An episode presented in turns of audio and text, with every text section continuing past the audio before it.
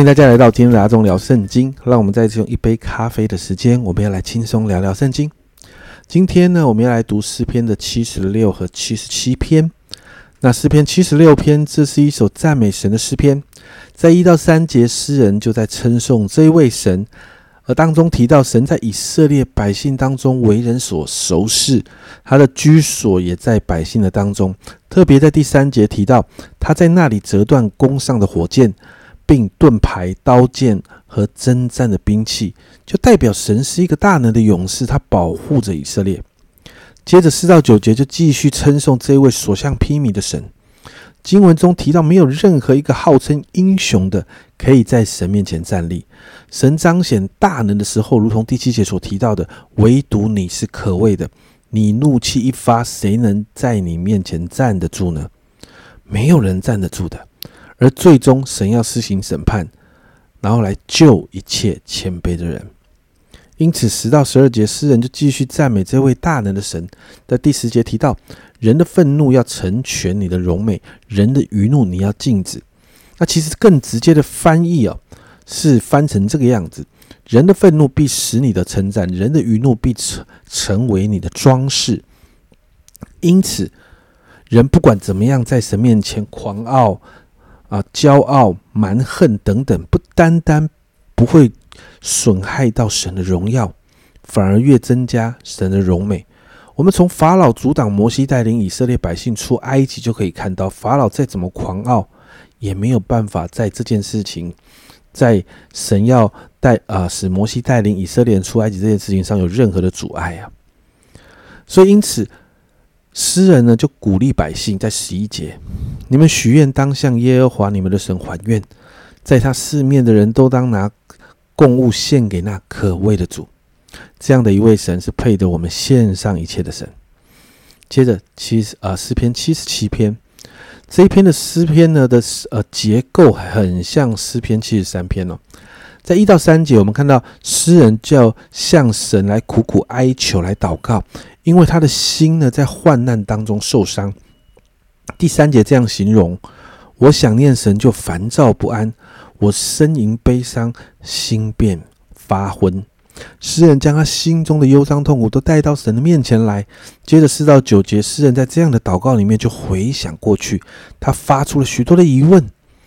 你看到七到九节，好多的疑问呢？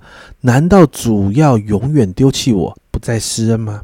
难道他的慈爱永远穷尽，他的应许世事废弃吗？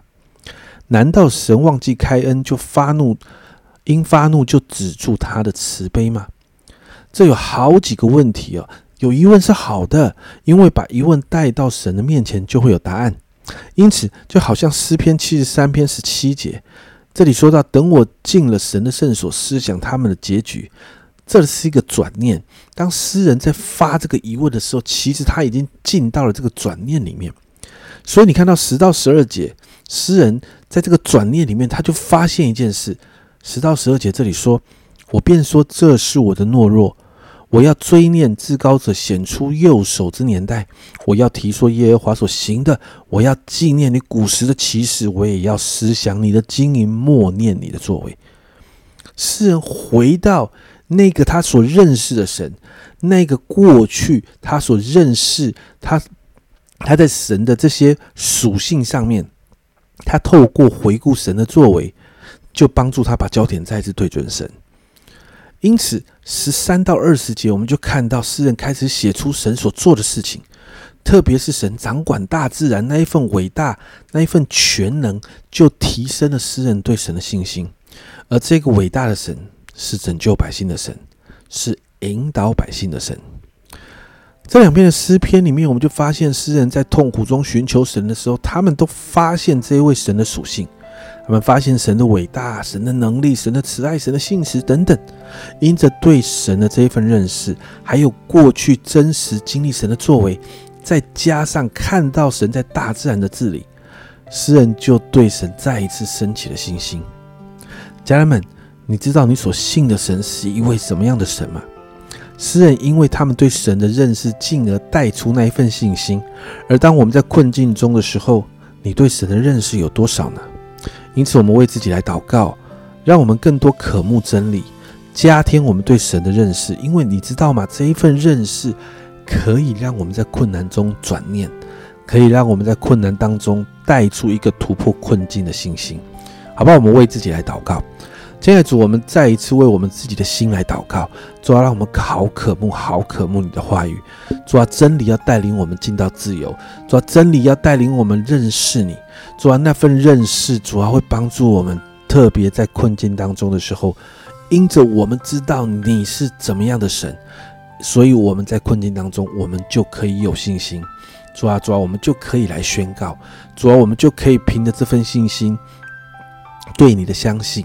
我们可以突破困境，主啊，因此帮助我们，主啊，主啊，越发的从圣经里面来认识你，越发的看见你在圣经里面所说的，主啊，在我们的生活里面，你就变成又真又活。谢谢耶稣，这样祷告奉耶稣基督的圣名求，阿门。家人们，你你认识你所信的这一位神吗？让我们一起好好的读经，从圣经当中来认识他。